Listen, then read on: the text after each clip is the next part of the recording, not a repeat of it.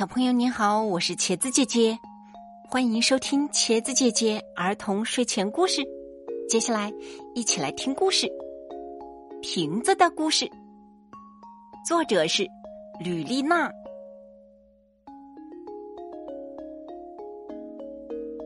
一个普通的瓶子是不会走路、不会说话、不会想问题的。除非它被施了魔法，小蓝正是这样一只被施了魔法的瓶子。它本来是没有名字的，但被魔法师施了魔法以后，就给自己取了叫小蓝的名字，因为它是一只蓝颜色的瓶子。小兰走路的样子很可笑，摇摇晃晃的，像刚喝了许多酒。玻璃做的身体敲打着地面，发出清脆的咚咚声。瓶子小兰就这样一边咚咚咚的往前走，一边用响亮的声音说。给我一枚硬币，我会给你带来好运。给我一枚硬币，我会给你带来好运。一路上，只要口袋里有一枚硬币的人，都会忍不住掏出来，塞进小兰的嘴巴里。不管怎么说，会走路、会说话的瓶子，可不是每天都能看到的。再说，谁不想得到好运呢？很快，瓶子小蓝的肚子里就有了许多亮晶晶的硬币。咚咚咚，这是小蓝走路的声音；哗啦哗啦，这是小蓝肚子里的硬币的声音；啪嗒啪嗒，这又是什么声音呢？这个声音一直都在跟着小蓝，小蓝走到哪儿，它就跟到哪儿。小蓝终于发现有人在跟踪自己，它停了下来。那是一只很瘦的猫，全身的毛脏兮兮的，脖子上挂着个破易拉罐，里面只有两三枚很小的硬币。谁都能看出来，这只猫以乞讨为生。很瘦的猫眼睛一眨不眨的盯着小兰肚子里的硬币，小兰觉得很不舒服。他说：“走开，你这只乞丐猫！”哼！很瘦的小猫酸溜溜的说。你不过也是一个乞丐，你还是个骗子，而且你要那么多钱干什么？你又用不着花钱吃饭。很瘦的猫终于恨恨的走开了，瓶子小蓝呆呆的留在原地。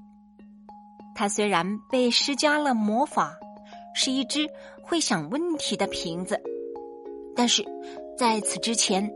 他从来没有想过任何的问题，现在他开始想：我是一个瓶子乞丐吗？我要这么多硬币干什么呢？小兰第一次为自己感到羞愧了。他想，那只猫说的没有错，他不仅是一个乞丐，而且还是一个骗子。他根本不知道怎样给别人带来好运呢。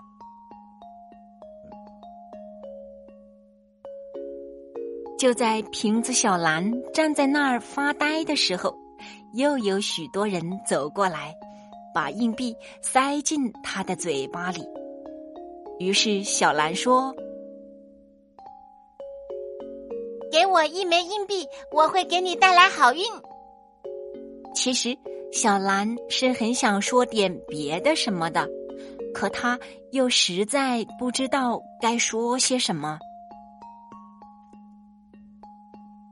小兰肚子里的硬币越来越多，我变得越来越重了。小兰想。可为什么我觉得越来越空了呢？小兰又想。这时候，有一个小女孩从小兰身边走过。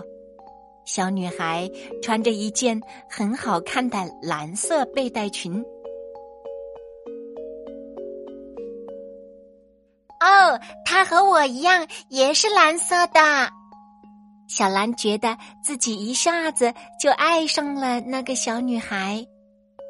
我现在一点儿都不空了，瓶子小兰高兴的想。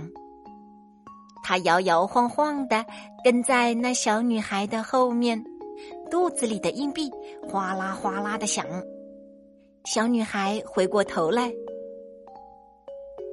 你是谁家的瓶子呀？”“我不是谁家的瓶子，我做你的瓶子好吗？”小兰说。“真的吗？”小女孩惊喜地说。那么，我能不能借你肚子里的硬币用用？我把那个芭比娃娃买回来，我一直想要那个娃娃的。当然能，小兰说，她第一次为自己拥有许多硬币感到开心。小女孩快活的抱起小兰，想把她肚子里的硬币倒出来。可是硬币怎么也倒不出来。瓶子小兰想都没有想，就挣开小女孩的手臂，朝一块石头撞过去。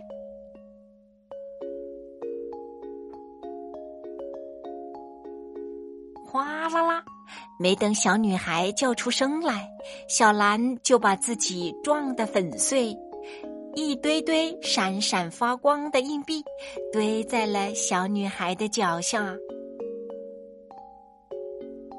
小女孩看着那些硬币，轻轻的哭起来。她想，这下瓶子小兰完蛋了。瓶子小兰也认为自己完蛋了，但实际上并没有完。它毕竟是一只。被施过魔法的瓶子，很快，那些蓝色的玻璃碎片又重新组成了完完整整的瓶子小蓝。不过，小蓝身上的魔法完全消失了，它现在是一只普普通通的蓝色瓶子。小女孩把它带回家，装上水。插上一束茉莉花，瓶子小兰从此可以天天和小女孩在一起。她不会说话，不会走路，不会想问题，但是她仍然感觉自己非常幸福。